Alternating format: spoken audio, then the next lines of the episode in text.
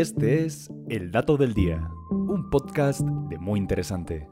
Y hoy nos preguntamos, ¿por qué no se te nula la vista al parpadear? Lo más lógico sería pensar que al cerrar los ojos dejáramos de ver un instante.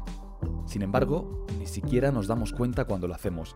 De hecho, aunque los adultos parpadean alrededor de 15 veces por minuto, su visión permanece ininterrumpida, los expertos tienen una explicación para esto, pues aseguran que el cerebro es el que se encarga de rellenar esos huecos que se generan al cerrar y abrir los párpados.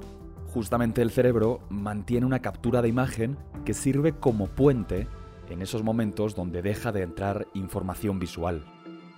Antes se pensaba que esto ocurría en ciertas partes del encéfalo, pero un estudio reciente descubrió que la región llamada córtex prefrontal es la que enlaza lo que vemos entre parpadeos.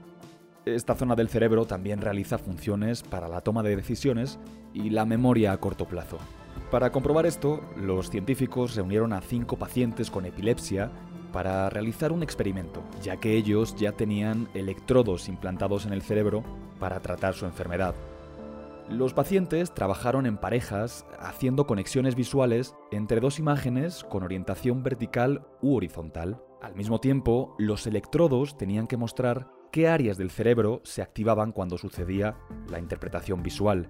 Durante este proceso, los científicos grabaron la actividad del córtex prefrontal y observaron que la memoria se activaba si la orientación seleccionada para la segunda imagen concordaba con la orientación de la primera.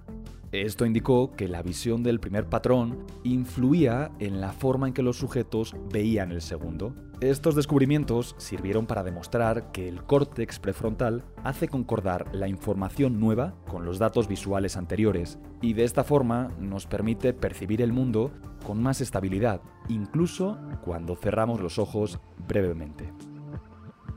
Y este fue el dato del día. No olvides seguir todos nuestros contenidos en muyinteresante.com.mx. Hasta la próxima.